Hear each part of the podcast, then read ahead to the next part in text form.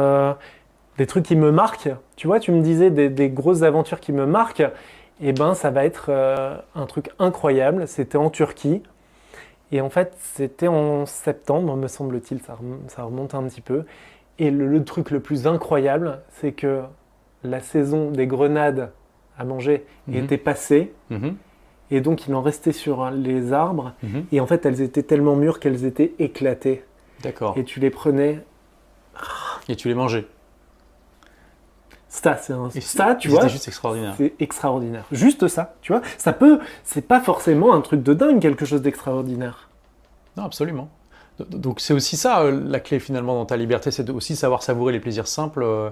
Exactement. Parce que c'est vrai que par chez nous, non seulement c'est cher, mais en plus, euh, manger une grenade, l'impact carbone. Donc t'es vite. Alors que là, mais voilà, t'es juste là au moment où en plus ils sont encore plus mûrs que tu ne l'aurais jamais espéré et encore plus délicieux que. Tu vois, ça c'est extraordinaire. Tu me demandais un truc extraordinaire, ça. Hmm. Et donc, comment tu fais pour. Euh, tu as, un business, comme nos amis anglo-saxons disent, de briques et de mortier. Donc, vraiment un business physique. Euh, c'est pas. Voilà, tu rien sur Internet, euh, tu n'as pas de chaîne YouTube, même si je te disais que tu devrais en créer une et que je suis pas le seul a priori à te le dire.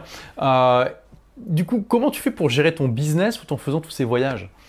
Eh ben, c'est aussi pareil, c'est tout le temps le lâcher prise. Euh, ça, ça, vient si ça vient, ça vient pas si ça vient pas. Et je prends tout comme ça. Vraiment, dans ma vie, c'est tout comme ça. Si ça doit se passer, c'est que ça doit se passer. Si ça ne doit pas se passer, bah, c'est tout. Et en fait, comme ça, je suis jamais déçu. Et tu planifies tes voyages combien de temps à l'avance? Ça dépend. Des fois, ça peut être une semaine, comme des fois, ça peut être euh, des mois avant et après, je les planifie pas, hein, je prends juste le ticket, c'est tout. Oui, d'accord, j'ai bien compris. Ouais. Tu prends le billet aller-retour et puis c'est tout. Quoi. Ça. Ouais. Bah, on a, il y a pas mal de choses similaires dans ma manière de voyager parce que moi euh, aussi c'est jamais organisé. Euh, je prends d'ailleurs souvent juste mon billet aller. Euh, il y a beaucoup, d'ailleurs il y a des pays qui, qui, te refusent si tu n'as pas de billet de retour, donc du coup je prends des faux, enfin pas des faux, mais tu sais il y, y, y, y, a des sites spécialisés pour te donner des billets de retour qui en fait après ils te, les annulent automatiquement. Moi je te donnerai après. C'est vachement pratique ça parce qu'en fait je sais jamais quand est-ce que je pars. tu vois, enfin des fois je sais, mais, mais voilà. Par contre, oui, moi je pense que j'aurais fait partie des, des, gars qui auraient juste payé le mec sans sans, chercher à comprendre, euh, même si ça m'est arrivé des aventures un peu similaires. Euh, mais c'est intéressant parce que finalement, il y, a des points communs et aussi des points de différence. Mais moi, je comprends pas trop les gens qui vont au Club Med. Enfin, à la limite, le Club Med, c'est très bien, mais t'as pas besoin d'aller en Tunisie, du coup, pour aller au Club Med, quoi. Tu peux, tu peux le faire tant qu'il y a du soleil. Euh, à la limite, on s'en fout, c'est un peu toujours pareil. et, voilà, et j'adore, comme toi, explorer les cultures.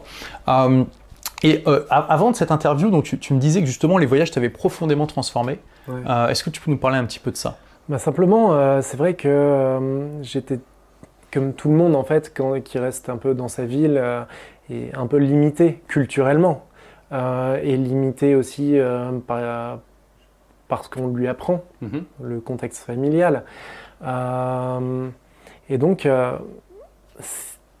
moi, c'est vrai que si, si j'avais suivi ce qu'on m'avait dit, j'aurais pas l'ouverture d'esprit que j'ai actuellement. Donc concrètement, ça veut dire quoi? Tu serais devenu quoi?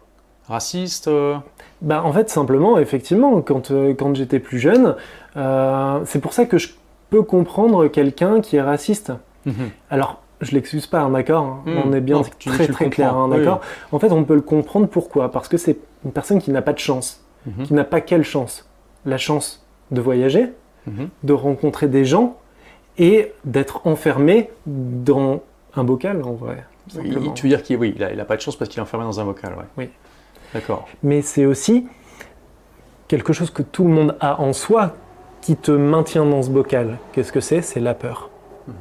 Et ça, c'est un sentiment que tout le monde peut comprendre. Mhm. En fait, simplement, je pense que le racisme, c'est simplement la peur. Et la peur de quoi, du coup? Des autres. La peur du changement aussi. Et donc les voyages, ça t'a permis de, dépasser ces peurs-là? Non, mais c'est... Moi, je vous conseille vraiment de voyager. C'est un truc de fou pour l'ouverture d'esprit. Maintenant, je suis la personne la plus ouverte que vous n'ayez jamais vue, ce qui ne m'a pas empêché de faire des erreurs. J'ai fait du mal à des gens, et franchement, je le regrette, et si vous le, voyez, voilà, je vous présente mes excuses. Si je vous ai blessé, si j'ai fait des choses qui auraient pu vous heurter, voilà, je, je vous présente mes excuses. Et n'hésitez pas à, à même revenir vers moi pour qu'on puisse en parler. Voilà, le message est lancé. Merci d'avoir écouté ce podcast. Si vous l'avez aimé, est-ce que je peux vous demander une petite faveur? Laissez un commentaire sur iTunes pour dire ce que vous appréciez dans le podcast, tout simplement. Ça aidera d'autres rebelles intelligents comme vous à trouver le podcast et puis à être inspirés tous les jours ou presque par lui. Merci et à très vite pour de nouvelles aventures.